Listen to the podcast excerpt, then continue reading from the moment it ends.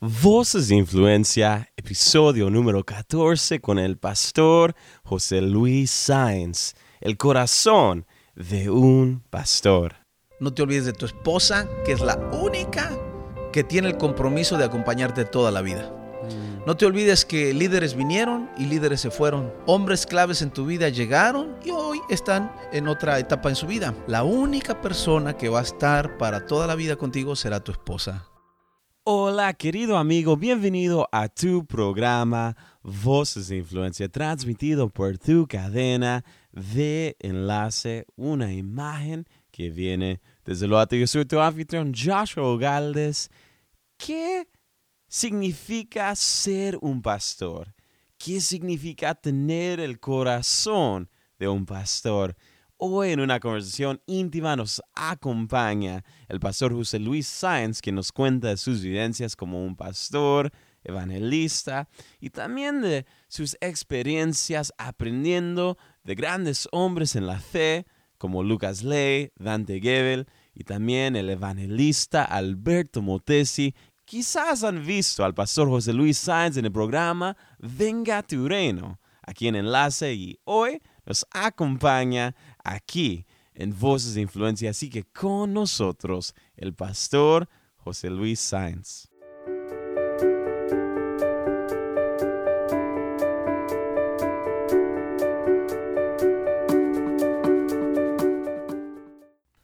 Bienvenido al programa, es un placer y honor poder tenerlo hoy con nosotros. Gracias Joshua, bien emocionado. Pocas veces me toca estar de este lado del micrófono, pero me gusta más este lado. Me gusta más estar eh, eh, contestando preguntas que haciéndolas. ¿eh? me, dijo, me dijo antes, me dijo antes, así que es un placer.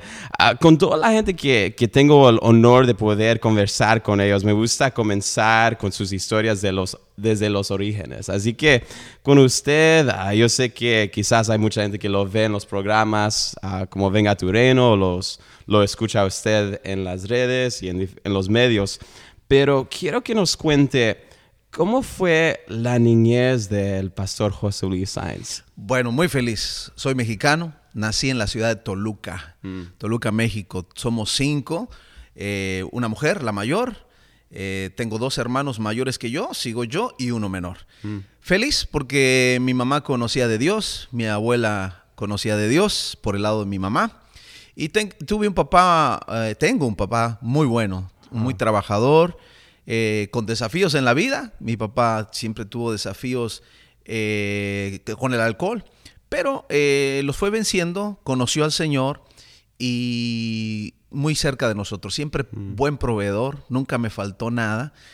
En medio de los niveles que había en México de vida, pero siempre fue bien trabajador y nos amó mucho, nos abrazó mucho y tuve una vida bien, bien feliz. Y mi mamá me llevó a, a la iglesia desde pequeño. No que conocía al Señor desde pequeño, pero ya estaba en el ambiente de la iglesia desde pequeño, así que fue, muy feliz. Wow. Entonces, eh, pudimos ahorita escuchar un poco de, sus comienzos, pero ahora usted está en el ministerio, tiene una variedad de, cosas que anda haciendo, la movida, ah, también un programa por Radio Nueva Vida y cosas con enlace, pero quiero preguntarle, ¿cómo ocurrió el llamado hacia el ministerio? Bueno, fue muy interesante. Yo, eh, como te decía, mi mamá siempre fue a la iglesia. Cuando nos cambiamos a Estados Unidos, mi mamá, pues a buscar una iglesia. E inmediatamente empezó a buscar una iglesia. Yo llegué a vivir a los Estados Unidos con ella y le llegó un pequeño flyer diciéndole, el próximo domingo se abre por primera vez en la Catedral de Cristal el ministerio en español. Y mi mamá dijo, de aquí somos, vamos a ir y tú vas a ir conmigo y yo no quiero ir. Y, y- y empezó esa lucha del teenager que era yo, 17 años. Entonces, este, eh, mi mamá me dijo, si vas, te voy a permitir que manejes el auto. Ahí me ganó mi mamá, así que me subí al auto. Sabia la mamá. Sí, sabia, me, llevó al auto, pero yo la dejaba afuera. Es decir, ella entraba, yo me esperaba en el parking. Y así sucedió como por unos dos meses. Hasta que un día yo veía a la gente salir contenta, feliz. Y dije, bueno, quiero, quiero entrar, algo está pasando, algo bueno está pasando ahí adentro. Entré y escuché por primera vez al pastor Juan Carlos Ortiz, que fue el fundador de la Catedral de Cristal en español, en 1990, por ahí habrá sido eso. Y, hizo la invitación. ¿Quién quiere aceptar al Señor? Yo pasé al frente, me hizo repetir la oración de salvación y enseguida me dice, también te unjo como pastor de jóvenes. Wow. Y dije, está loco este señor. Eh, pero fue muy, muy sabio también porque yo no pensaba regresar a la iglesia, pero él fue el miércoles por mí a mi casa. Y me dijo, vamos, que usted es el pastor. y me dio flyers, fui a repartir a la calle para que el viernes empezara la reunión de jóvenes. Y me recuerdo, empezaron como 36 jóvenes. Wow. Y yo siendo el pastor que nunca, no tenía la menor idea de lo que era enseñar la palabra, ni mucho menos, pero mi pastor estaba ahí atrás, viéndome, diciéndome, siendo un coach, en otras palabras, haciendo el discipulado. Eh, y él traía prisa, porque la iglesia estaba iniciando eh, y, y- y gracias a Dios que tuve esa, esa, ese seminario eh, relámpago, ¿no? Al lado de Juan Carlos Ortiz, que después me quedé ahí por muchos años, este, eh, 25 años me habré quedado por lo menos en la catedral. Wow. Mm. Y, y además de la urgencia, nunca le preguntó a Carlos Ortiz qué es lo que usted vio en, en mí eh, durante ese tiempo. Sí, muchas veces. Y lo que me contestaba siempre era disponibilidad. Mm. Dios usa al que, al que está, no al que tiene los talentos, Mm. eh, pero no está. Eh, Dios es- ah, usa al que está disponible, al que dice, yo Señor no sé hacer nada, no sé cómo, pero aquí estoy. Me entrego y, y te rindes al Señor. Y, y creo que esa virtud tuve yo, de que no sabía cómo hacer las cosas. De hecho, todavía no sé cómo, hacer, cómo ser pastor. Pero aquí estoy. Y le digo, Señor, usa lo que hay. Y Dios en su bondad usa lo que hay. Y cuando una persona se dispone en las manos de Dios de esa manera, Dios abre puertas. Amén. Dios abre puertas. Yo no busqué nada. Yo no busqué eh, de lo que hoy estoy haciendo. No busqué nada. Vinieron las cosas solas. Vinieron a tocar la puerta a decir, pastor, usted podría hacer esto. No me decían pastor, me decían, puede hacer esto, puede hacer lo otro. Y yo, sí, sí, sí, sí, sí. No, no sabía decir no. Y de esa manera se fueron dando las cosas que, que Dios ha permitido hoy, ¿no? Y yo sé que han habido diferentes hombres distintos que han sido de influencia en su vida. Hay Sí. Lucas Ley, hay- Sí. tenemos a Dante Gebel, Alberto Sí. Motesi. Cuéntenos de las etapas, de las etapas anteriores de la etapa que está hoy en el ministerio. Hoy Claro. usted está en una plataforma alta con los medios, tiene su propia iglesia, pero ¿qué, qué es la historia detrás de dónde se encuentra hoy? Es- esa, esa historia es clave porque son los hombres que te marcan, que te forjan. Como decía, comenzó con Juan Carlos Ortiz, un hombre que marcó mi vida porque estuve, primero que me trajo a los pies de Cristo, Juan Carlos Ortiz. Segundo que ah, me marcó con, eh, con mucho amor porque era un es un pastor que abraza, que, que, que está muy cerca de ti, que realmente fluye el amor de él. Y eso me marcó a mí. Yo quiero y deseo y oro al Señor que me permita ser un pastor eh, de amor. Eh, Juan Carlos era un gran predicador, Juan Carlos era un gran comunicador, pero yo lo recuerdo como el amigo cercano de abrazo, de beso. Me acuerdo que cuando nos veíamos siempre era saludo de beso. Y un beso fraternal, profundo, de, de te quiero, de aquí estoy. No pasaba el día cuando yo llegaba y me decía, él es argentino, así que me decía, che, te cortaste el pelo. Y le decía, nadie se dio cuenta, pero mi pastor se daba cuenta. "Oye, qué lindos zapatos, ya tienes tres meses con ellos. Del, wow. Estaba detalles así. Le decía, ¿cómo sabe este hombre todos esos detalles? El amor. Así que él me marcó de amor. Después tuve la bendición de tener a Lucas Leis. Oh, Lucas Leis.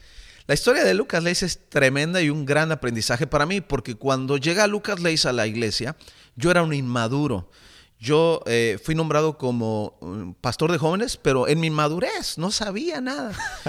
Cuando el pastor se da cuenta de que sí, realmente yo no sabía nada y, y ve una oportunidad porque Lucas Leis vino de Argentina a terminar su doctorado a California. Así que dijo, vamos a aprovechar que Lucas está aquí y que sea el pastor de jóvenes de la catedral. Pero yo era el pastor de la catedral de, de jóvenes. Entonces a mí me... Un Me imagino. inmaduro dice, "Eh, ¿cómo, ¿cómo van a traer este chaparrito argentino que se cree, no? Le hice la vida imposible. Cuando Lucas Leis llegó, los primeros tres meses fueron terribles para él. Yo lo hacía llorar. Yo le echaba al grupo en contra. Le decía a todo el grupo, cuando Lucas empiece a hablar, nos paramos y nos vamos. Wow. Y entonces Lucas, che, querido, vamos a aprender. Y y yo me paraba y, y- y todos atrás de mí. Entonces era terrible, así de malo. Entonces Lucas, me, da, me da pena contar esto, pero se iba al baño, se encerraba en el toilet y empezaba a llorar. Y nosotros íbamos, lo perseguíamos, nos asomábamos por arriba del todo, le decíamos, ¡ah, el chillón! Y, le hacíamos burla. En nuestra, lo voy a decir, en nuestra estúpida inmadurez. Van pasando el tiempo, me voy dando cuenta del eh, de, el corazón de Lucas, un mm. hombre de Dios, lleno de amor, de pasión, de, de, entrega y compromiso, que yo me arrepiento. Digo, no puede ser, soy un, soy un tonto, he actuado como un niño infantil. Y fui y le pedí perdón inmediatamente. Bueno, inmediatamente fueron tres meses de sufrimiento para Lucas, que por cierto lo puso en un libro esto que te estoy contando, Lucas. Porque le pedí perdón y le dije, mira, yo he, visto en ti que realmente eres el hombre mm. que dices ser, que no mm. estás eh, con cuentos. Perdóname y estoy a la par para lo que sea. Desde ese momento yo crecí.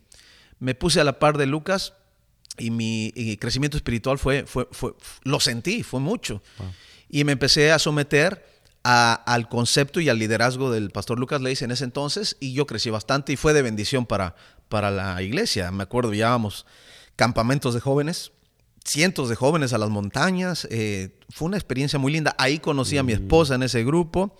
Mis grandes amigos ahí vienen de ese grupo. El llamado al pastorado viene de ese grupo. Lucas Ley fue una, una parte importante.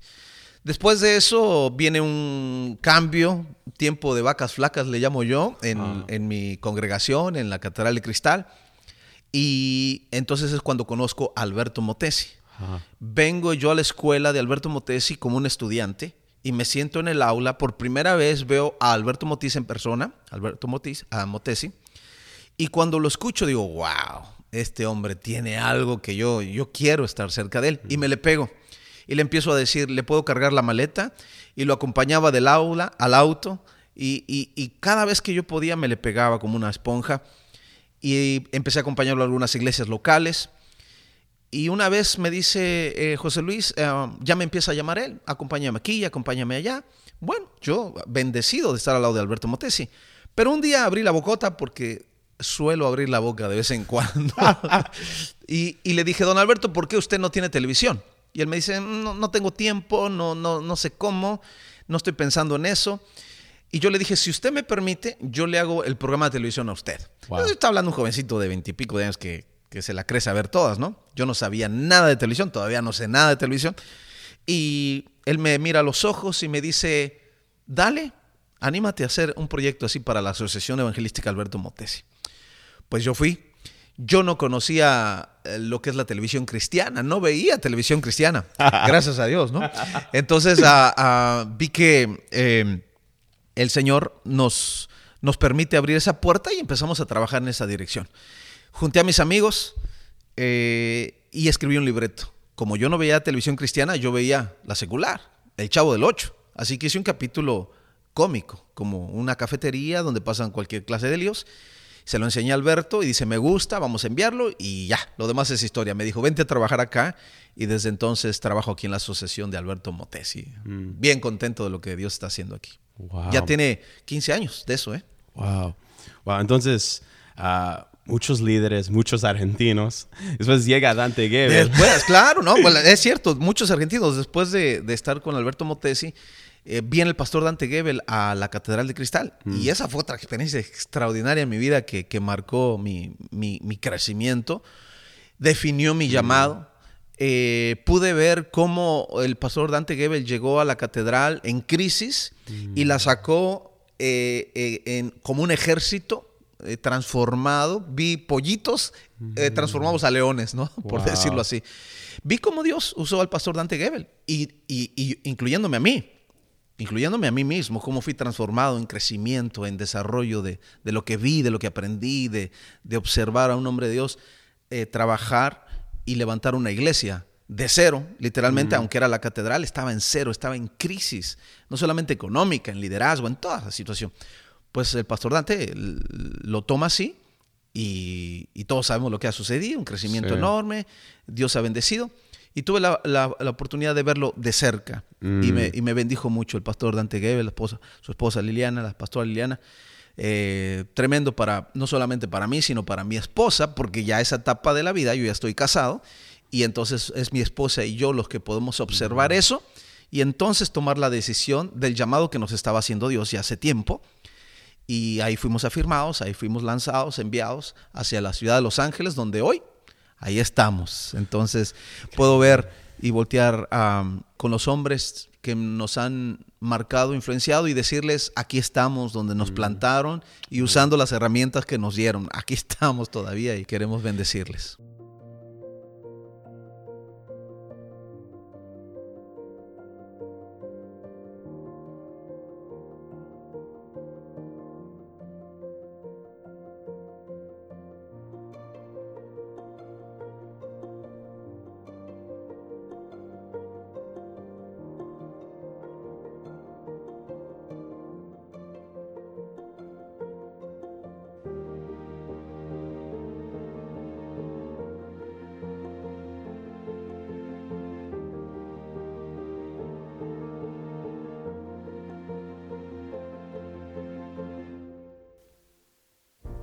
Estás escuchando Voces de Influencia, transmitido por tu cadena de enlace.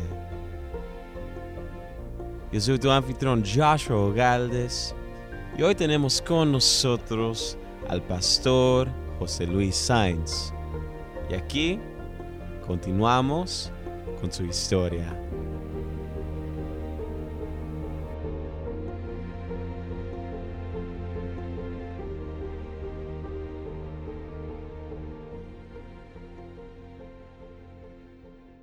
Lo que yo veo en usted es que usted tiene el corazón de un estudiante.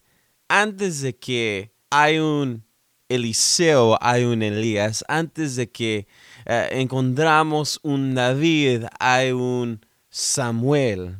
Antes de los discípulos está Jesús. Y, en su vida, en las épocas de seguir a Juan Carlos Ortiz, Alberto Motesi, Dante Gebel, a Lucas Ley, eh, hubieron momentos en los cuales usted se preguntó, Dios, ¿cuándo va a venir mi momento? ¿Cuándo se cumplen las promesas? ¿Cuándo viene la explosión ministerial? ¿Cuándo es que eh, vamos a ministrarle a las multitudes? Porque me imagino que hay personas que nos están escuchando que en este momento se están preguntando esas mismas preguntas. Eh, el ambiente donde siempre estuve eh, ah, eran en la explosión ministerial. Entonces, cuando estaba con Juan Carlos Ortiz, estaba iniciando la Catedral de Cristal, era una explosión ministerial. Eh, cuando llegó Lucas Leis fue una explosión también de lo que Lucas Leis pudo aportar acá.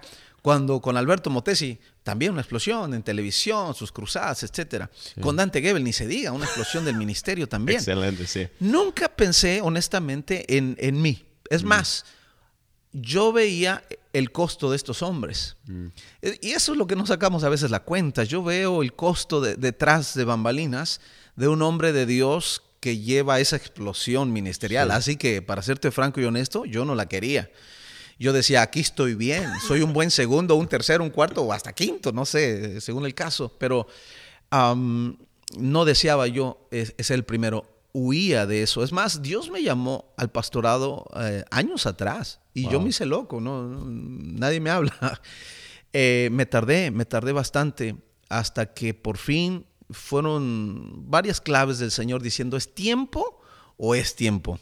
Porque también tienes que ser obediente al Señor y con todo el dolor. Nosotros estábamos en el mejor momento con el pastor Dante Gebel. Eh, a mí me encantaba estar ahí, recibía, estaba creciendo y en ese mejor momento el Señor dice al pastorado. Y al pastorado, no a una catedral, ni no, allá, pico y pala, a Los Ángeles, donde no hay nada, a un hotel ni siquiera sin casa. Y dice, Señor, pero el haber visto también el mover de Dios, eh, el haber estado en una iglesia tan linda como fue la catedral, supe y vi que la iglesia no depende para nada del edificio. Mm. Es más, puedes extraviarte y terminar sirviendo al edificio en lugar de hacer la obra. Así que con toda seguridad supe que el Señor nos estaba enviando a una misión a la cual nos había preparado Ah, estando en la catedral, estando con todos estos hombres que hemos mencionado, y al final poder desarrollar una obra que estamos haciendo hoy con todo el corazón y que creemos que eh, podemos afectar a otros jóvenes como ellos lo hicieron conmigo. Mi mm. misión es esa. Yo, eh, mi pregunta es, cuando venga el Señor a preguntar por mis discípulos, Mm. los discípulos del Señor. Sí. Eh, ¿Quiénes son? No me va a preguntar por mi mega iglesia o por mi gran iglesia o por mi programa de radio o por mi programa de televisión. Me va a preguntar dónde están tus discípulos. Y esos 5, 6, 12, 18, los que tú tengas, ¿dónde están? Y en esos estoy concentrado en, en meterle eh, el mayor tiempo y la descarga de lo que pueda yo dejar en ellos para que valga la pena y esto continúe. Y sin duda alguna, parte de esos discípulos son mi familia. Mis dos hijos y mi esposa son con los que más es mi primera iglesia y los que debo de, de afectar primero, ¿no? Wow, me, me- me encanta esa idea, ese corazón de profundidad. No simplemente voy a lanzar de, fuera o con los medios, aunque eso ha- hay, hay algo lindo ahí, pero ah, voy a ser profundo en las personas que me rodean. Ah, ¿Cómo los, la- los individuos que, que quizás tienen un ministerio local y también un ministerio global, cómo es que se mantienen no enamorados de las multitudes? Eh, yo creo que eso es muy fácil a- al experimentarlas. Eh, desde, desde lejos, cuando ves las multitudes, dices, ah, qué apasionante debería de ser ahí o qué lindo sería estar ahí. Pero al estar te das cuenta que no, no es lindo. Duele. Eh, es mucha responsabilidad. Sí. Eh, es cruel también la gente. Eh, te- la crítica es durísima. Entre más multitudes tengas, más la crítica. y la responsabilidad. Y después el vacío al irse las multitudes. Tienes las multitudes y estás ahí, son dos horas, tres horas, un día, diez días, los que quieras, pero un día se van. En un momento se van y ese es el momento que tú tienes que confrontarte con tu realidad y que las multitudes no son nada, ni son tuyas, ni te están aplaudiendo a ti, ni, ni nada. Entonces, eh, eh, ahí es cuando el que está trabajando con multitudes no se apasiona ni se, ni se deja dominar por las multitudes. Las multitudes, qué lindo, y ojalá, yo las busco, ojalá que sea siempre así.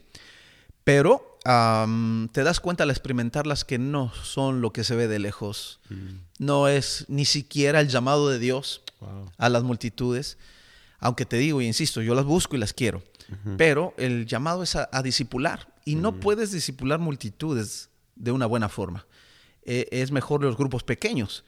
Pero eh, yo creo que esa es la clave, que el que experimentó multitudes, lo he visto de cerca a todos estos hombres que hemos hablado, que han estado en multitudes, y los he visto que después al bajar dicen, "Mm, eh, no era por acá la cosa, no, no- no era eso que, que fantaseábamos en algún momento con las multitudes. Yo lo he visto hacer muchos proyectos, hay muchos, tiene muchos programas y, y dentro de, de todo eso, para toda la gente que nos está escuchando, ah, algo que, que, una pregunta que tenía de curiosidad es cómo se mira un día particular para el pastor José Luis Sainz en medio de todas estas cosas que anda Sí. haciendo. Bueno, es, es, eh, el, el día de hoy te lo voy a contar. Por ejemplo, hoy tengo que hacer el programa de radio, porque tengo un programa de radio diario en Radio Nueva Vida, y tengo que ver el invitado, el programa, el tema de qué se va a tratar. Eso ya consume cierto tiempo.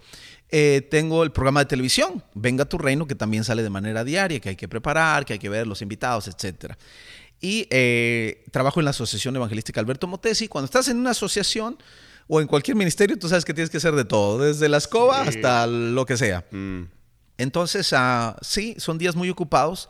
Además, soy pastor también, ¿verdad? Y pastorear también requiere mucho tiempo, mucha entrega. Pero por sobre todas las cosas, la gran responsabilidad de ser padre y esposo. Mis hijos están, un, un hijo mío está en karate y el otro está en soccer.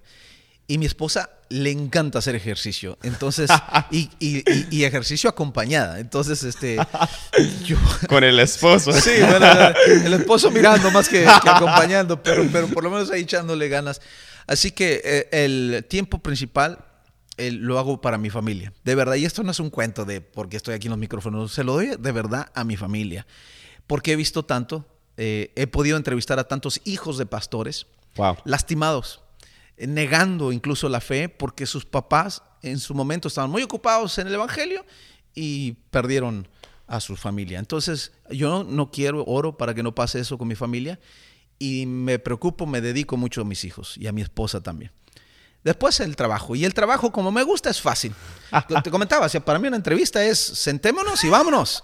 No me des las preguntas de antemano, no, vámonos. Eh, es mi estilo. Es este, eh, y así es más fácil. El programa de televisión también. Yo me siento y ese día, un minuto antes de sentarme al micrófono, me entero de qué vamos a hablar, quién es el mm. invitado. Vámonos.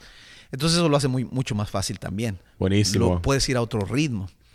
Y tengo el Ministerio de la Movida también, donde podemos ir a otras ciudades y llevar el Evangelio. Y, otra vez, como me encanta, como me gusta, eh, no necesariamente que lo sepa hacer, pero se hace fácil por la mm. pasión que tienes adentro y que sin duda alguna te la da Dios, ¿no? Mm. Lo, que, lo que te apasiona, eso hazlo, si no estás mm. en el lugar equivocado, ¿no? Eh, en conversar con tantos pastores, trabajar con tantos pastores, ah, ¿cuál ve usted como la necesidad más grande de los pastores? Quizás hay algo grande en su corazón que quisiera compartir con toda la gente que nos está escuchando, que son gente de influencia y tienen sus congregaciones, ah, porque usted hasta ahorita, al momento, ha estado contando de la importancia de la familia. ¿Qué, qué más hay en su corazón?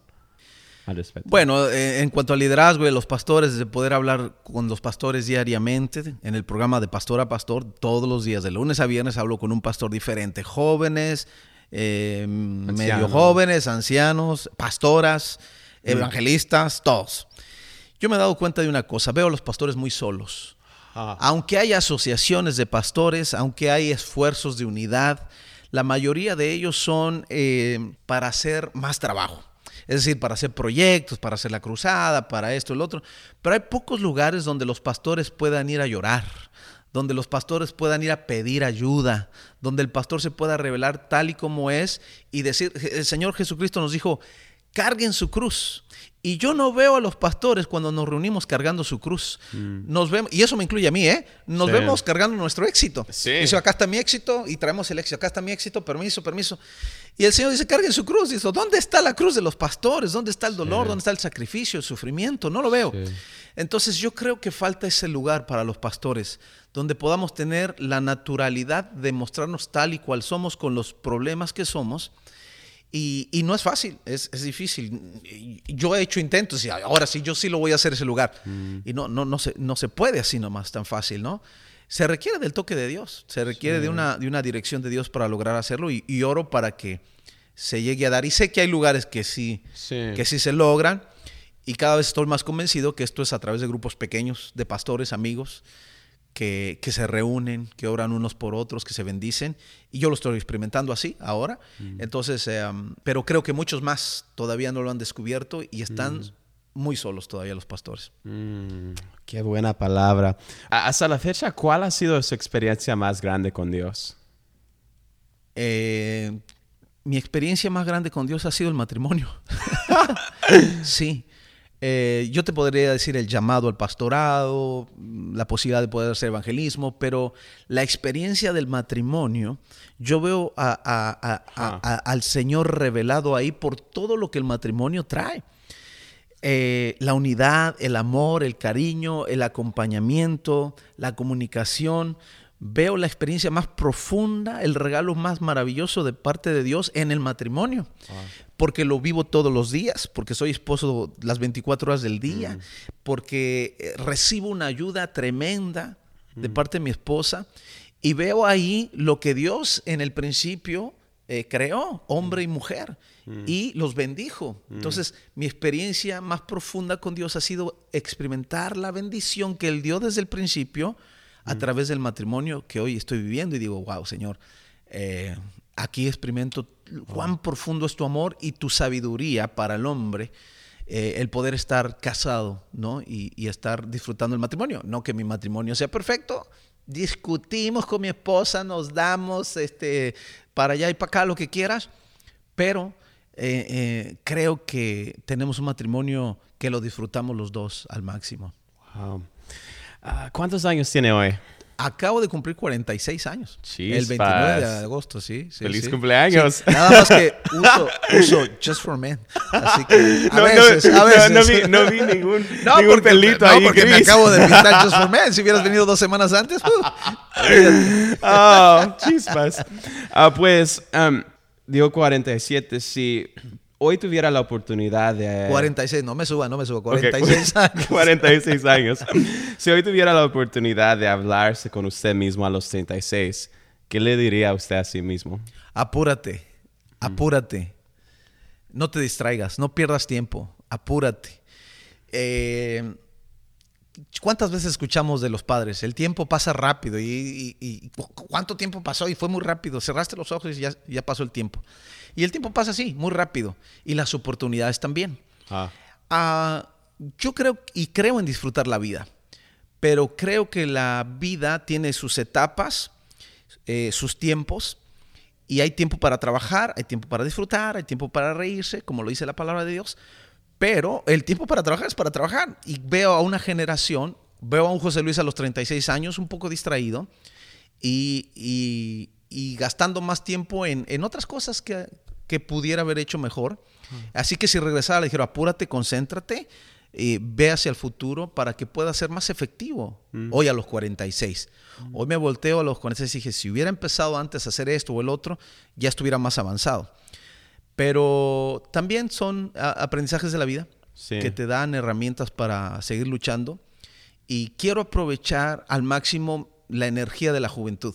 Ah. Algunos pastores me dicen, no, ah, estás haciendo muchas cosas, eso, lo otro. Le digo, bueno, sí, las quiero hacer mientras ahora estoy fuerte, porque he visto muchos pastores también en las entrevistas que vienen cansados. Y yo le digo, ¿a qué hora se les fue la fuerza? La fuerza, se nos va a ir a todos en algún momento, pero yo quiero que cuando se me fue la fuerza diga, pues ya hice lo que yo eh, quise y me imaginé hacer y ahora toca descansar y estar un poquito más reservado en eso, pero, pero yo quiero aprovechar Ah. la energía a lo más que pueda. Cuida tu salud, José, también le diría. Estoy bien de salud, gracias a Dios, pero también eh, cuidaría aún más mi salud en, en la comida, en lo que bebes, eh, estas gaseosas y todo ese tipo de cosas. Yo las cortaría de antes, ya no tomo, pero las hubiera cortado desde antes. A los 36 años yo hubiera dicho, ay, ch, deja esa Coca-Cola ahí, eh, Sí. agua y limón y qué sé yo. Eso me diría. Y, tranquilo, Dios tiene el control, todo va a estar bien y siempre verás la mano de Dios. Por- Mm. Siempre verás la mano de Dios en toda tu vida, en la abundancia y en la escasez. Así que tranquilo. Si pudiera escribirse a los 56 años, ¿qué es lo que le gustaría escribirse a sí mismo 10 años del día de hoy? No te olvides de tu familia, no te olvides de tus hijos que son tu prioridad, no te olvides de tu esposa que es la única que tiene el compromiso de acompañarte toda la vida. No te olvides que líderes vinieron y líderes se fueron. Hombres claves en tu vida llegaron Mm, y hoy están en otra etapa en su vida. La única persona que va a estar para toda la vida contigo será tu esposa. Así que cuida de tu esposa. No se te olvide a los 56 años voltear y decir, acá está mi esposa y que todavía tengas el, el lugar de privilegio para ella y para tus hijos y para tu familia.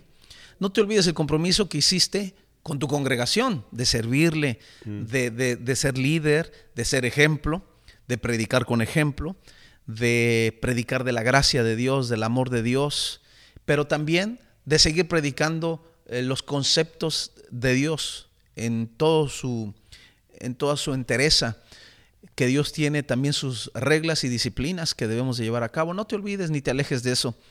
Eh, en el mismo programa de Pastor a Pastor también he podido ver pastores que cambian sus conceptos al pasar el año, Ah. los años.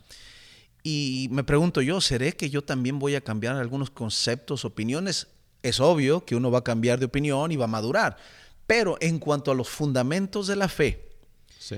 me quisiera describir eso. No te olvides de los fundamentos de la fe, porque hay muchas cosas que llegan con mucha fuerza eh, en la moda, muchos conceptos nuevos y novedosos que pudieran funcionar atajándote algunos ah, caminos, pero que no te conducen mucho más allá de los fundamentos de la fe que puedes mantener para siempre. Mm, El día de mañana, cuando usted haya dado su último suspiro y estemos recordando a José Luis Sainz, ¿qué es lo que usted desea dejar como su legado?